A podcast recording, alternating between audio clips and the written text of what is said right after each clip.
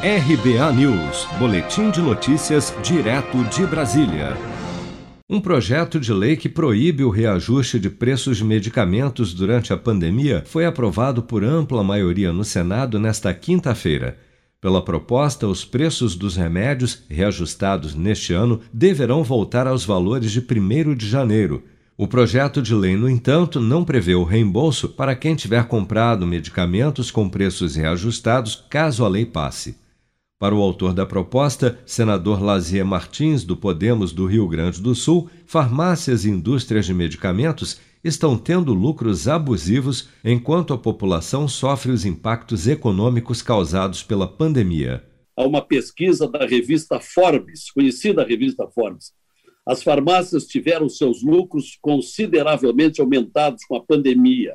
A indústria farmacêutica do Brasil é uma das dez mais lucrativas do mundo, com margem de lucro de 22,78%. São 14 milhões de brasileiros desempregados do país, muitos deles é, sofrendo muito mais né, em razão disso, e que estão aí sem ter recursos para comprar remédio.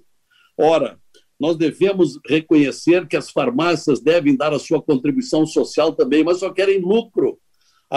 Esse abusivo lucro muito superior à inflação.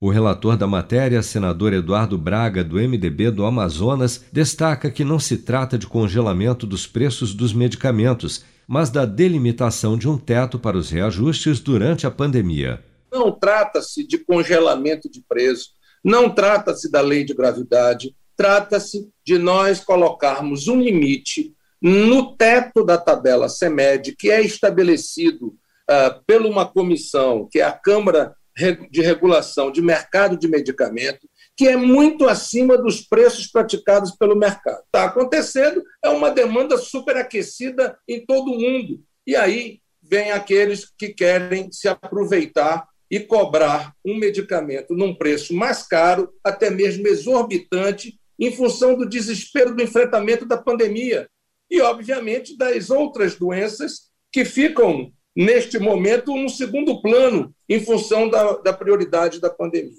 Mas há quem seja contra a medida. Para o senador Carlos Portinho, do PL do Rio de Janeiro, o controle dos preços pelo Estado não dá certo. Particularmente, sou um adepto do livre mercado. Acho que a conta sempre chega para o trabalhador. Esse aumento vai vir lá na frente.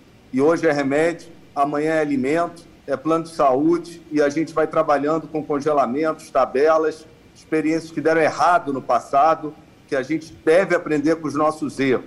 O projeto de lei que anula o aumento de medicamentos durante a pandemia segue agora para a Câmara e, caso seja aprovado pelos deputados, ainda dependerá da sanção do presidente Bolsonaro. Você está preparado para imprevistos? Em momentos de incerteza como o que estamos passando, contar com uma reserva financeira faz toda a diferença. Se puder, comece aos pouquinhos a fazer uma poupança. Você ganha tranquilidade, segurança e cuida do seu futuro. Procure a agência do Sicredi mais próxima de você e saiba mais. Sicredi, gente que coopera cresce. Com produção de Bárbara Couto, de Brasília, Flávio Carpes.